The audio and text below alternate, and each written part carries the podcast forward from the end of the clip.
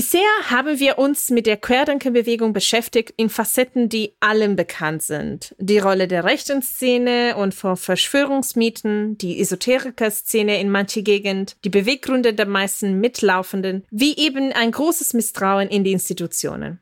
Was wir aber nur kurz in der Folge mit Michael Natke angedeutet haben, sind die neuen Themen und Ausrichtungen der Bewegung.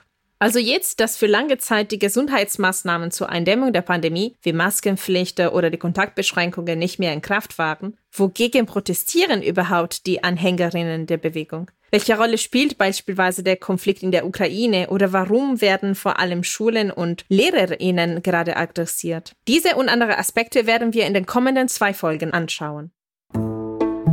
Du hörst eine neue Folge von Ein Spaziergang im Süden, ein Podcast der Heinrich-Böll-Stiftung Baden-Württemberg und der Petra Kelly-Stiftung über die Querdenkenbewegung in Süddeutschland, ihre Entwicklung und was dies für uns alle bedeutet.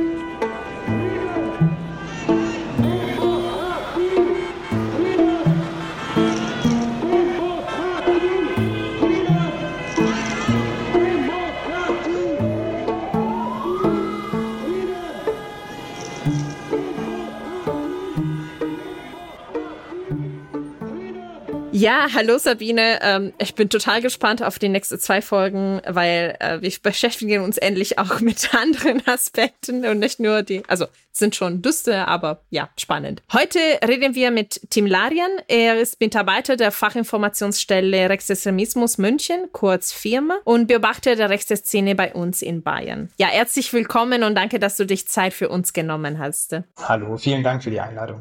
Du, ich muss gestehen, bevor wir mit dem Podcast anfangen wollten, wollte ich mir ein, sagen wir mal, ein eigenes Bild über diese Demos verschaffen und eine beobachten. Aber es war nicht so einfach, die Termine zu finden, bis ich auf die Seite von AIDA, also die antifaschistische Informations-, äh, Dokumentations- und Archivstelle München, gestoßen bin und rausgefunden habe, dass die PandemieleugnerInnen in München sich jetzt äh, mittwochs und jeden Samstag treffen, ähm, aber immer in einem anderen Stadtteil. Also wir nehmen jetzt diese Folge Mitte September auf. Vielleicht, äh, wenn die rauskommt, äh, wird das anders sein. Wer weiß. Also ich vermute einfach, dass gerade die Teilnahme im Sommer eher bescheiden war, ähm, auch weil eben gerade keine Schutzmaßnahmen in Kraft sind. Warum also diese konstante Mobilisierung? Ist das äh, vielleicht eine Strategie? Ähm, was für Erfolge gab es schon diesbezüglich?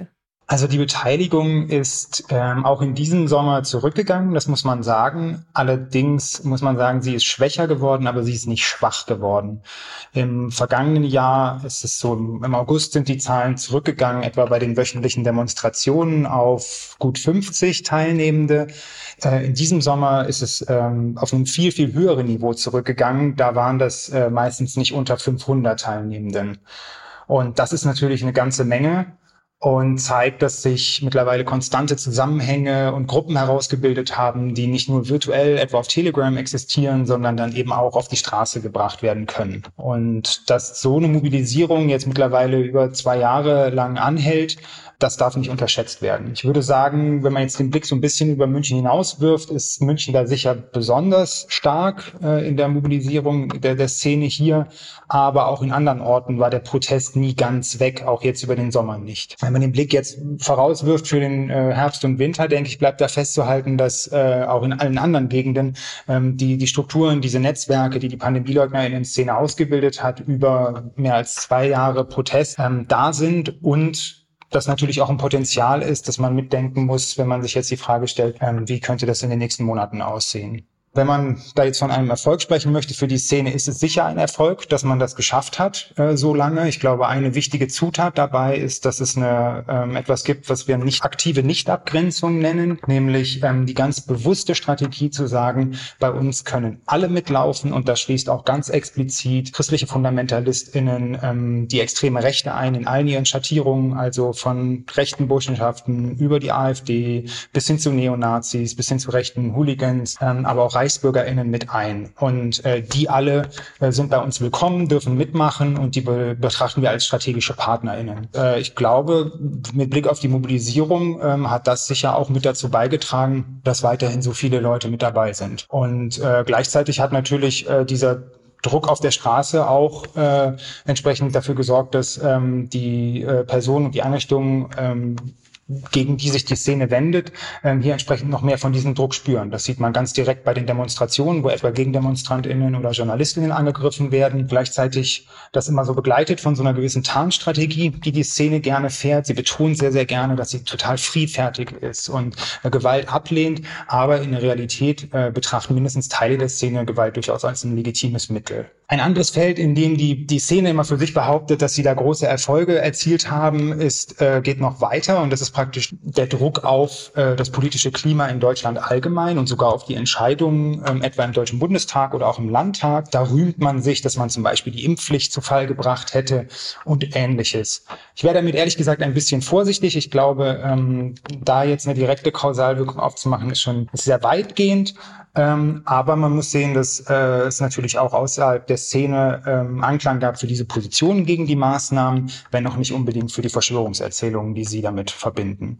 Das sind ja doch äh, ordentliche Zahlen, also 500, was du gesagt hast. Und wie sehen da die Gegendemonstrationen aus von den, von den Zahlen her? Also für München bleibt festzuhalten, dass es im Moment gar keinen Gegenprotest gegen diese Aufmärsche gibt. Es gibt vereinzelt ähm, Personen, die da am Rande schon mal ihren Unmut kundtun, ähm, aber das sind äh, viel, viel weniger, also verschwinden noch nicht mal ein Dutzend meistens. Ja, dann ist natürlich auch leicht, die, die dann auch anzugreifen. Welche, welche Themen ziehen denn gerade in der, in der Bewegung, in der Szene, welche nicht und werden aber trotzdem versucht, auf die Agenda zu setzen? Also hier haben wir sowohl altbekanntes und auch das, was man erwarten würde bei der Pandemieleugner-Szene, aber wir haben auch neue Akzente. Das Altbekannte ist, ähm, dass die zentrale Erzählung der Szene ist, es gab und gibt keine Corona-Pandemie. Und ähm, alles, was davor und danach kommt in diesem Schluss, äh, unterscheidet sich dann, aber äh, die zentrale Erzählung ist hier, es, es gab diese Pandemie nicht, sie wurde entweder absichtlich verursacht oder sie wurde vortäuscht und es gibt ähm, verschwörerische Kräfte im Hintergrund, die ein Interesse daran hatten, diese Pandemie vorzugaukeln, ähm, um ihre eigenen Interessen durchzusetzen zum Beispiel um äh, die Gesellschaft umzubauen hin zu einem, einer autoritäreren Gesellschaft mit mehr digitaler Überwachung, um also eine ähm, beliebte Variante zu nehmen. In Bezug auf Corona sind es drei Themen, die noch äh, stark in der Szene verfangen. Das ist einmal die Absicht, die Maßnahmen, die es noch gibt, restlos zu beseitigen, also etwa die einrichtungsbezogene Impfpflicht. Dann zweitens alles dafür zu tun, dass es keine neuen Maßnahmen gibt, beziehungsweise die Maßnahmen, die jetzt beschlossen wurden, ähm, so weit zu unterminieren, wie das möglich ist. Die Szene träumt zum Beispiel Beispiel schon seit zwei Jahren immer wieder von einem massenhaften zivilen Ungehorsam, also dass sich ganz viele Leute einfach gar nicht daran halten, was da äh, zum Beispiel bei den Masken oder bei den Tests vorgeschrieben wird und äh, dass man die so zu Fall bringt. Und der dritte Aspekt, und ich denke, der ist besonders wichtig, ähm, ist, dass die Szene weiterhin Rechenschaft einfordert. Sie wollen die Verantwortlichen für die Infektionsschutzmaßnahmen zur Rechenschaft ziehen. Sie sind der Meinung, diese Leute haben sich verschuldigt. Sie äh, müssen sich deswegen mindestens vor einem Gericht verantworten, beziehungsweise ähm, in einigen Varianten dann auch noch Schlimmeres fürchten. Und dafür muss es einen Tag der Abrechnung geben, den einige Leute dann in ihren NS-Vergleichen, die ja in der Szene auch sehr beliebt sind, dann als Nürnberg 2.0 zum Beispiel bezeichnen. Und das zeigt, äh, ja, dass es hier bei weitem jetzt nicht um eine, einfach nur eine nüchterne Betrachtung etwa der Auswirkungen der Infektionsschutzmaßnahmen, sondern um Rache geht. Es gibt aber noch weitere Themen, die dazugekommen sind und da würde ich sagen besonders stark seit Anfang des Jahres ungefähr. Auch sicher aus Überlegungen heraus, dass die Szene ähm, gesehen hat, dass sie ja, es, es ging ihr nie nur um Corona, es ging auch angeblich den Verschwörer in ihren Erzählungen nie nur um Corona und äh, deswegen sollte man natürlich auch seinen Themenfokus weitersetzen. Und ähm, ich glaube, da sind zwei ganz besonders wichtig und äh, das erste Thema Thema steht auch schon in einer direkten Verbindung eigentlich mit, mit Corona, nämlich hier geht es um Medien. Die extreme Rechte macht ja schon seit Jahren Stimmung gegen die demokratischen Medien in diesem Land, äh, die nicht im eigenen Sinne berichten. Und eine ganz ähnliche Agitation sehen wir jetzt aus der Szene heraus. Die Medien werden in diesen Erzählungen der Szene dafür verantwortlich gemacht, dass man der Bevölkerung angeblich diese Pandemie erst vorspielen konnte. Ähm, sie äh, ja, zieht den Leuten ähm, die Wolle über die Augen, sie äh, verbreitet diese vermeintlich falschen Zahlen und falschen Narrative und äh, haben die Bevölkerung praktisch aktiv manipuliert und auch sie müssen dafür sich rechtfertigen, müssen zur Rechenschaft gezogen werden. Da stehen im Prinzip alle Medien am Pranger, die nicht im Sinne der Szene berichten, äh, ganz besonders aber die öffentlich-rechtlichen Medien, die werden dann nochmal ganz besonders in den Fokus genommen. Und die werden äh, sowohl für die Infektionsschutzmaßnahmen als aber auch für ganz viele andere Missstände verantwortlich gemacht und sie werden als der Dreh- und Angelpunkt gesehen, an dem man auch ansetzen kann als Szene ähm, und versuchen kann, hier Einfluss zu nehmen. Das versucht die Szene zum Beispiel im Moment äh, unter anderem hier in München München, aber auch darüber hinaus mit äh, gezielten regelmäßigen Kundgebungen vor Medienhäusern, die man hier äh, dafür verantwortlich macht für diese angebliche falsche Berichterstattung. Sie werfen diesen Medien vor, ähm, sie würden vermeintlich lügen, sie seien politisch beeinflusst und sie würden nicht unabhängig berichten. Wenn man jetzt allerdings näher hinschaut, ähm, dann sieht man, dass die Szene vor allen Dingen daran stört, dass diese Medien nicht in dem Sinne, also in ihrem Sinne berichten und äh, dass deshalb angeblich deren Berichterstattung so falsch ist. Das merkt man auch, wenn man dann mal darauf schaut, was denn die Szene für Journalismus hält ähm, und auf welche Portale und auf welche Seiten und auf welche AktivistInnen sie sich verlassen. Dann sieht man nämlich ganz schnell, dass das kein Journalismus ist oder diese ähm, Portale auch keinen journalistischen Standards folgen in ihrer Arbeit. Das sollte man nicht unterschätzen, was hier ähm, aufgemacht wird. Hier geht es ganz direkt auch um eine, ja, eine wichtige Institution auch in der Demokratie. Und äh, hier, geht es nicht um Detailkritik. Das, äh, das mag schon mal so klingen, aber auch das ist dann ähm, eher Teil dieser Tarnstrategie. Hier geht es auch um den großen Entwurf. Hier soll etwa gleich der öffentlich-rechtliche komplett umgestaltet werden, ähm, beziehungsweise ihm die Finanzierung entzogen werden. Das ist auch etwas, was man versucht, etwa über größere Kampagnen, in denen Leute ihre GEZ-Beiträge nicht zahlen, hier Druck aufzubauen. Und ähm, ja, die, wie, wie gesagt, ähm, das der Endziel ist da immer, dass diese Medien im eigenen Sinne berichten. Ja, ein Thema, was die Szene auch für sich als Gelegenheit entdeckt hat, ist selbstredend der russische Angriff auf die Ukraine. Die, die Situation, die sich da mit dem Krieg entwickelt hat und natürlich dann auch die Situation in Bezug auf Gaslieferungen und äh, mögliche Energieknappheit jetzt im Herbst und Winter, nutzt man ganz stark für die eigene Stimmungsmache. Auf den Demos zum Beispiel hier gibt es immer mal wieder Aufforderungen, wenn Sie nicht frieren möchten im Herbst, dann kommen Sie auch auf unsere Demonstration und gehen Sie mit uns auf die Straße gegen diese Regierung. Und wenn man sich das anschaut, was da verbreitet wird, dann benutzt man auch hier gerne so eine Tarnstrategie, die besteht oft in so einem pazifistischen Anklang, ja, dass man sich ausspricht gegen Waffenlieferungen und man kann ja mit Waffen keinen Frieden schaffen und ähnliches. Wenn man dann allerdings auch hier wieder ein bisschen näher hinschaut, dann merkt man, dass äh, sich die Szene vor allen Dingen auf die Seite Russlands in diesem Konflikt Konflikt stellt. Man spricht davon, dass die Ursache von dem Krieg ja eigentlich ähm, die Unterwerfung unter, Zitat, angloamerikanische Interessen äh, des Westens sind, ähm, dass die NATO hier angeblich Russland unter Druck gesetzt hätte. Und man hat eigentlich jede Erzählung da, außer Erzählungen, in denen ähm, der russische Angriffskrieg als genau das benannt wird, was er ist, nämlich ein äh, direkter Überfall auf die Ukraine. Auf den Demos wird gefordert, man sollte Nord Stream 2 in Betrieb nehmen und äh, insgesamt im Prinzip ja der russischen Deutung folgen und äh, auch russlandfreundliche Außenpolitik machen, Energiepolitik machen und nach dem Diktum der Putin-Regierung. Ja, das immer wieder so verbunden mit diesen Androhungen, dass ähm, ne, wenn man das nicht tut, dann äh, und, und die Sanktionen zum Beispiel aufrechterhält, äh, die äh, vermeintlich Deutschland mehr schaden als Russland, ähm, dann äh, ist man dafür verantwortlich, wenn hier jetzt Menschen etwa in wirtschaftliche Schwierigkeiten kommen oder ähm, sich, sich ihre Gasrechnung nicht mehr leisten können im Herbst oder im Winter. Diese Erzählungen sind natürlich jetzt mehr sehr unterschiedlich, wenn wir die drei Themen nochmal nehmen, also Corona, ähm, die Medien und Russland und Ukraine. Allerdings muss man sehen, dass der rote Faden, der sie alle verbindet, ist diese große Erzählung von einer langfristigen Auseinandersetzung, in der man sich sieht gegen diese Verschwörerinnen im Hintergrund. Und da können diese Themen schon mal wechseln.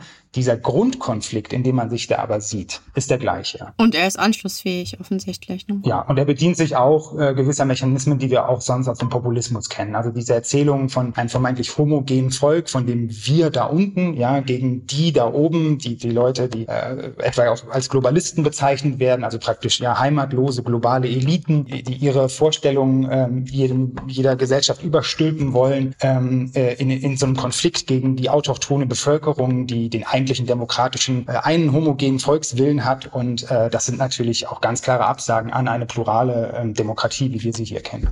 Vielleicht ein Thema, was, was du noch nicht erwähnt hast, weil relativ Nische ist, aber schon äh, sehr beeindrucksvoll ist in, in meine Erwägung mindestens, weil es schon alle diese Aspekte zeigt, die du uns ähm, erzählt hast, ist, ähm, also du hast mir mal von der Seite Eltern stehen auf äh, und der Kampagne Kinderrechte jetzt erzählt. Kannst du das vielleicht nochmal schildern? Worum geht es dabei und ähm, seit wann hat das Relevanz in der Szene mindestens hier in München gewonnen?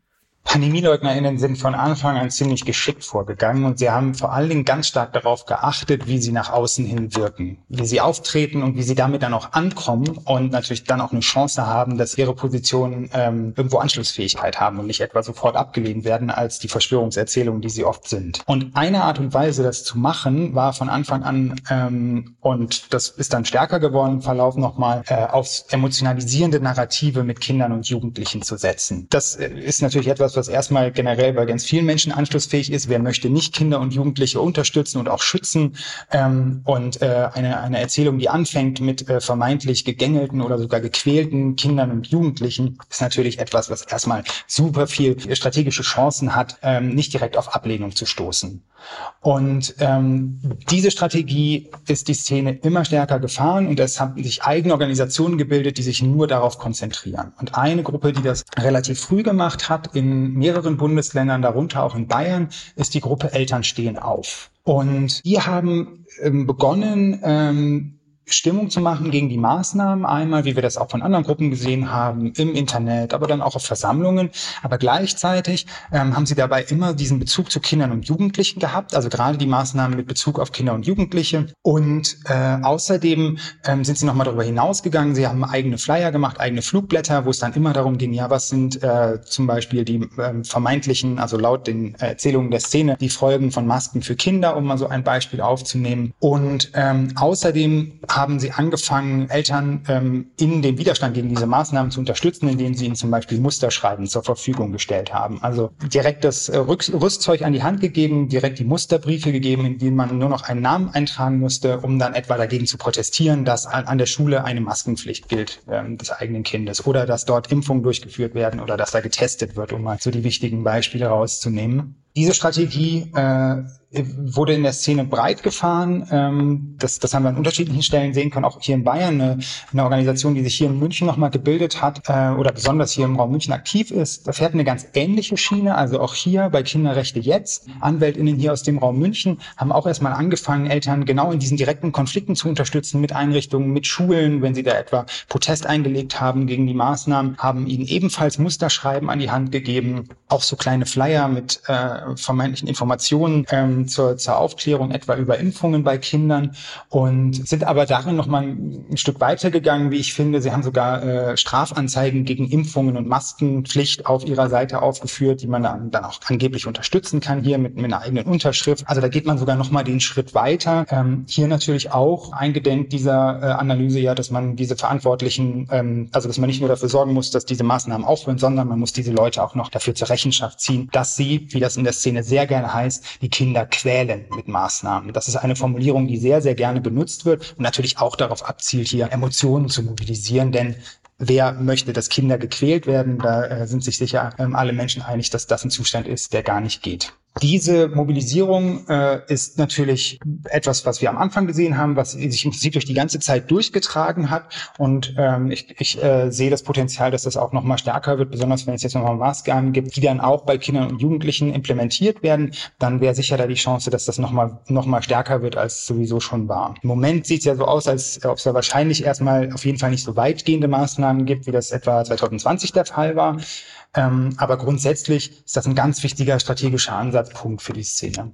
In anderen Folgen haben wir gehört, ähm, dass Journalistinnen zu den Feindbildern der Bewegung geworden sind, mehrmals beschimpft wurden oder sogar geschlagen wurden. Du hast das ja vorhin auch schon einmal angedeutet. Ist das in, in Schulen auch der Fall, dass LehrerInnen angegangen werden, dass die Probleme bekommen? Ähm, und ja, welche, welche Risiken bringt diese neue Ausrichtung, also auch in Bezug auf, auf das, was du gerade gesagt hast. Eltern stehen auf, in Bezug auf Schulen. Was, welche Risiken bringt das mit sich? Also diese ähm, Aktivitäten äh, und Angriffe im Bildungsbereich haben häufig die Form von Beschwerden oder Interventionen von Eltern, die sich äh, dann entweder alleine oder auch teilweise in Gruppen, etwa über einen Elternbeirat, ähm, hier etwa in, in, Schulen einbringen oder in, in ähm, Jugendeinrichtungen gehen und äh, da dann äh, in ihrem Sinne in den Betrieb eingreifen, um es mal vorsichtig zu sagen. Ähm, und da spielt natürlich diese Hilfe von solchen Vereinen immer wieder eine Rolle. Und wenn es nur die Bestätigung ist, ja, dass das, was man da macht, richtig ist und dass es dafür auch eine vermeintlich gute Begründung gibt, was vielleicht vorher eher das Bauchgefühl war, ich möchte das jetzt nicht, dass hier mein Kind jetzt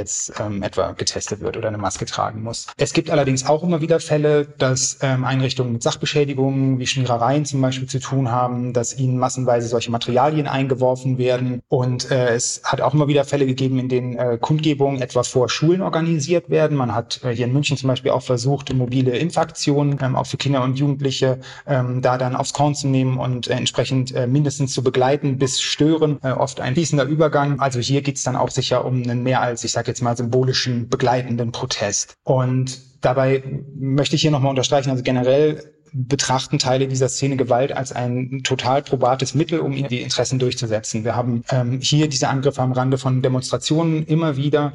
Ähm, wir haben bundesweit seit Beginn der Pandemie tausende Angriffe auf JournalistInnen, politische GegnerInnen, Gesundheitseinrichtungen und Personal und ähm, ja, bis hin zu so ja, ganz, ganz heftigen Fällen wie dem Mord in Ida Oberstein oder Sprengstoffanschläge in Berlin. Und ich finde, das muss man sich immer wieder auch vor Augen halten, besonders weil die Szene ähm, so gut darin ist, sich selber zu tarnen und sich selber so zu geben, als ob sie so harmlos ist und etwa nur kritische Fragen stellt oder sich etwa für Freiheit einsetzt oder wie wir jetzt, jetzt gerade als Beispiel hatten, für Kinder. Ja, Stichwort Verharmlosung. Ja, wir haben von Anfang an gesagt, dass es eigentlich diese ganze Verschwörungserzählungen gar nicht witzig sind. Ähm, es kommt mir vielleicht eine, eine Frage spontan dazu, weil du hast äh, eher von PandemieleugnerInnen gesprochen und nicht so viel von QuerdenkerInnen. Vielleicht, äh, das haben wir eigentlich nicht am Anfang gemacht, äh, um ein bisschen die, die Begriffe zu differenzieren. Wie, wie benennt die Wissenschaft oder die Leute, die, die, die sich äh, dazu informieren, die Bewegung und äh, wie bezeichnen sie sich selbst? Weil das, das widerspiegelt vielleicht auch schon eine Selbstverständnis. Was, was machen sie dabei?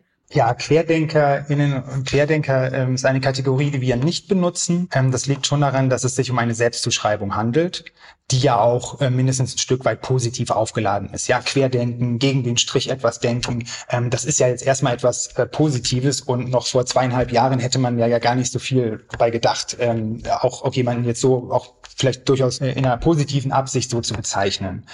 Ich denke, im analytischen Sinn gibt der Begriff relativ wenig her, einfach weil er auch so unbestimmt ist. Und ähm, ich denke, wo man ihn noch anwenden kann, ist, wenn man damit wirklich eingegrenzt äh, das meint, was es ja in der Szene ähm, viel mehr gegeben hat und jetzt noch gibt, nämlich diese Strukturen, die sich umquerdenken ähm, und dann verbunden mit einem mit einer Postleitzahl, also um diese Organisation rund um ähm, Ballweg in, in Stuttgart herum gebildet hat und sich dann so ein bisschen so als Franchise-Unternehmen, sage ich mal, ausgebreitet hat in Deutschland, wenn man damit nur diesen Teil der Pandemieleugner-Szene meint. Das Problem ist aber, dass der Begriff mittlerweile schon von unterschiedlicher Seite so be benutzt und besetzt wird damit auch, dass man Schwierigkeiten haben wird, ähm, äh, dass die Leute genau das dann darunter verstehen. Äh, deswegen benutzen wir diesen den Begriff PandemieleugnerInnen, weil er das auf den Punkt bringt, was diese sehr, sehr, sehr vielfältige Szene im Prinzip eint und wo sie sich alle einig sind. Danke, ja, das hilft schon uns schon sehr, auch ja vielleicht in die Zukunft zu schauen, wie wie das sich weiterentwickeln kann. Ähm, genau, kommen wir jetzt vielleicht äh, jetzt zu Ende der Folge und zwar ja, Sabine hat dir vorher schon gefragt, äh, beispielsweise, ob in München eine Gegendemos stattfinden. Und im privaten Gespräche, du hast mir schon erzählt, äh, wie ja du dich viel mehr von der Zivilgesellschaft wünschen würdest. Deswegen, was wäre dein Wunsch an Institutionen und äh, oder an die Zivilgesellschaft? Äh, wie sollte man dagegen agieren? Jetzt unabhängig von alle diese Themenpalette, die du uns geschildert hast. Grundsätzlich braucht es einen aktiven Umgang damit. Das, was wir hier erleben gerade, ähm, wird sich nicht wegignorieren lassen. Diese, was wir jetzt zwei Jahre lang erlebt haben, diese Herausbildung einer Szene, die derart aktiv ist, derart viele neue Strukturen ausgebildet hat, neue Erzählungen und vor allem ganz, ganz, ganz, ganz viele neue Leute ähm, erreicht hat, äh, in die eigene Kommunikationsräume reingezogen hat und vor allen Dingen aus anderen Kommunikationsräumen rausgezogen hat, sie entfremdet hat von gesellschaftlichen ähm, Praktiken und von gesellschaftlichen Institutionen Generation, das wird uns noch ganz, ganz lange begleiten. Und das finde ich ist eine wichtige Perspektive. Ähm, ich werde immer mal wieder gefragt, äh, ob das denn dann äh, noch ein oder zwei Monate dauert, wenn es in Anführungszeichen kein Corona mehr gibt, dass diese Leute dann aufhören, was sie da tun. Und das ist eine völlig falsche Sichtweise darauf. Das zeigt übrigens auch die Erfahrung mit Verschwörungserzählungen rund um den 11. September. Also äh, das war ein, ein, ein Entstehungsmoment, ein Urknall für ganz viele, nicht nur Erzählungen, wie False Flag Erzählungen zum Beispiel zu Anschlägen, aber vor allen Dingen auch für Strukturen, für Plattformen, für YouTube-Kanäle, für AktivistInnen, die heute noch aktiv sind. Und ich befürchte, dass wir etwas Ähnliches sehen werden mit der, mit der Pandemieleugner-Szene, nur noch mal auf einem ganz anderen Maßstab. Deswegen braucht es auf jeden Fall auch einen aktiven Umgang seitens der Zivilgesellschaft damit. Denn äh, genauso wie der Umgang mit der extremen Rechten nicht nur über Behörden funktionieren kann, ähm, ist auch hier der, der wichtige Akteur die Zivilgesellschaft. Ich glaube, an erster Stelle muss erstmal die kritische Einordnung stehen und damit auch der Schutz von Betroffenen. Ich denke, das muss immer Priorität haben. Das klar ist, hier geht es nicht um folgenlose ähm, Wolken Luftschlösser und Überlegungen und harmloses Nachdenken, sondern hier geht es um knallharte Verschwörungserzählungen, in denen, in denen werden Schuldige benannt, in denen werden Leute als Ziele markiert und dann auch dementsprechend immer wieder mindestens diffamiert, bis dann auch direkt physisch angegriffen. Und ich finde, das muss die erste Priorität sein. Ähm, ich glaube, hier braucht es auch noch viel mehr Anlaufstellen, als es im Moment gibt, äh, etwa Beratungsstellen, die Betroffene da direkt unterstützen können. Ich glaube, ähm, wir können aus der Auseinandersetzung mit der extremen Rechten hier einige Werkzeuge mitnehmen. Man kann sie nicht komplett übertragen, das ist klar, auch weil man es nur mit dem gleichen Gegenüber zu tun hat. Und ähm, deswegen können wir hier einige ähm, Werkzeuge nehmen, aber wir können sie nicht eins zu eins übertragen. Sichtbarer Protest ist hier immer wieder wichtig, auch um diese ähm, äh, widerspruchsfreien Räume, in denen sich diese Leute bewegen, immer wieder zu durchbrechen. Also in so einer Telegram-Gruppe, zum Beispiel der Pandemieleugner in Szene, sind sich die Leute alle völlig einig in, den, in ihren Positionen und erleben immer nur, dass ihnen andere Leute immer und immer wieder zustimmen. Und äh, im Prinzip übertrumpfen die sich nur die ganze Zeit darin, diese Verschwörungserzählungen noch stärker zuzuspitzen, die, die Anfeindungen etwa gegen GegnerInnen noch stärker zu betreiben und äh, das immer wieder wieder zu durchbrechen und nicht etwa den Eindruck aufkommen zu lassen, ähm, dass, äh, dass alle Leute genauso sehen wie sie. Allein schon, wenn sie sich dann auf der Straße zeigen, das ist ein ganz wichtiger Punkt. Ich glaube, das ist allerdings voraussetzungsvoll. Ähm, wir müssen generell erstmal äh, schauen, dass es ein ähm, aktives Bewusstsein für das Problem gibt. Das Risiko darf deswegen nicht unterschätzt werden. Man darf diesen Tarnstrategien nicht auf den Leim gehen. Und die Szene ist da sehr, sehr, sehr aktiv und versucht da immer ganz unterschiedliche Sachen, um so harmlos zu erscheinen wie möglich. Und dem nicht auf den Leim zu gehen, das geht nur, indem man sich darüber informiert. Und ich glaube, das ist eine Aufgabe für die gesamte Zivilgesellschaft, sich immer wieder auf dem Laufenden zu halten was macht diese Szene, die sich auch immer wieder total verändert. Also vor zwei Jahren war das noch was ganz anderes als das, was wir heute erleben. Und dem kann ich nur erfolgen, wenn ich schaue, dass ich immer wieder ähm, aufs Neue schaue, was ist äh, los bundesweit, aber dann natürlich vor allen Dingen auch in meiner Region. Denn das muss man auch sagen, die Szene ist sehr, sehr unterschiedlich. Ähm, in einigen Regionen gibt die extreme Rechte zum Beispiel ganz stark den Ton an, in anderen ist sie eher, äh, ist sie, ich sag mal, unterstützender tätig. Das ist sehr, sehr unterschiedlich. Ähm, auch die, die christliche Aufladung zum Beispiel ist sehr unterschiedlich stark, um mal so ein anderes Beispiel zu zu nennen. Ähm, ich glaube, es bleibt eine Herausforderung für die Zivilgesellschaft auch, eine gewisse Unterwanderung durch solche Kräfte zu verhindern, dafür zu sorgen, dass es hier eine klare Grenzziehung gibt, dass ähm, Leute, die diese Verschwörungserzählung verbreiten, nicht dann etwa ähm, auch sonst irgendwo in der, in der Zivilgesellschaft ähm, da Anschluss finden und auch in anderen Zusammenhängen hier ähm, das als ein Podium nutzen können für sowas. Und ähm, genau, ich glaube außerdem, dass äh, äh, man die Spielräume verengen kann, neben dem, wie gesagt, einen direkten Gegenprotest auf der Straße Straße, verengt man außerdem diese äh, Szene Spielräume, indem man Räume aufmacht innerhalb der Zivilgesellschaft für legitimen Protest. Zum Beispiel für legitimen sozialen Protest. Auch jetzt mit Blick voraus auf den Herbst und den Winter. Äh, ich glaube, ähm, gerade wenn es hier zu den im Moment ja befürchteten starken Kaufkraftverlusten kommen, wenn Menschen Probleme haben, ihre Rechnung zu bezahlen, ähm, dann braucht es natürlich einen Raum für legitimen Protest ohne Verschwörungserzählungen und, und ohne eine äh, direkte Kooperation mit der extremen Rechten, in dem äh, dann auch ja solche Fragen gestellt werden können und dann auch nach solidarischen Lösungen gesucht werden kann. Und ähm, ja, das sorgt dann natürlich dann auch dafür, dass Leute, die nur auf die Straße oder auf die Straße gehen möchten, um so einen legitimen Protest loszuwerden, nicht dazu gezwungen werden, in Anführungszeichen, drei Anführungszeichen jetzt, äh, ja, dann ähm, sich, sich solchen Protesten hier anzuschließen, äh, die ja eigentlich was ganz anderes vorhaben und hinter denen auch was ganz anders steht. Genau, ich glaube, mit diesen Strategien kann man die, ähm, die Spielräume, die die Szene hat, auch langfristig verändern, auch wenn sie sich immer wieder ja, in, in sich selbst verändert und neu aufstellt.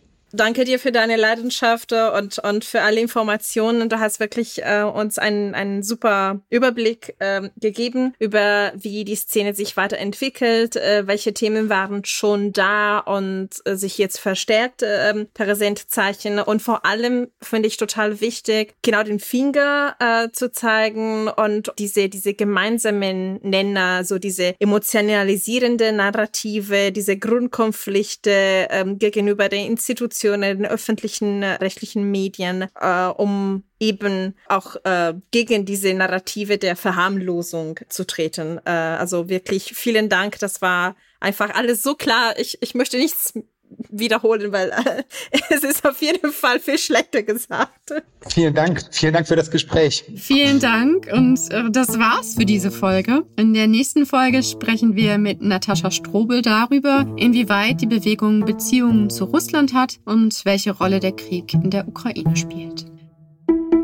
Abonniere unseren Podcast unter Petra Kelly Stiftung in der Podcast-App deiner Wahl, um neue Projekte wie diese zu hören. Wir sind Sabine Demser und Carmen Romano und sagen Tschüss und bis zum nächsten Mal. Ciao.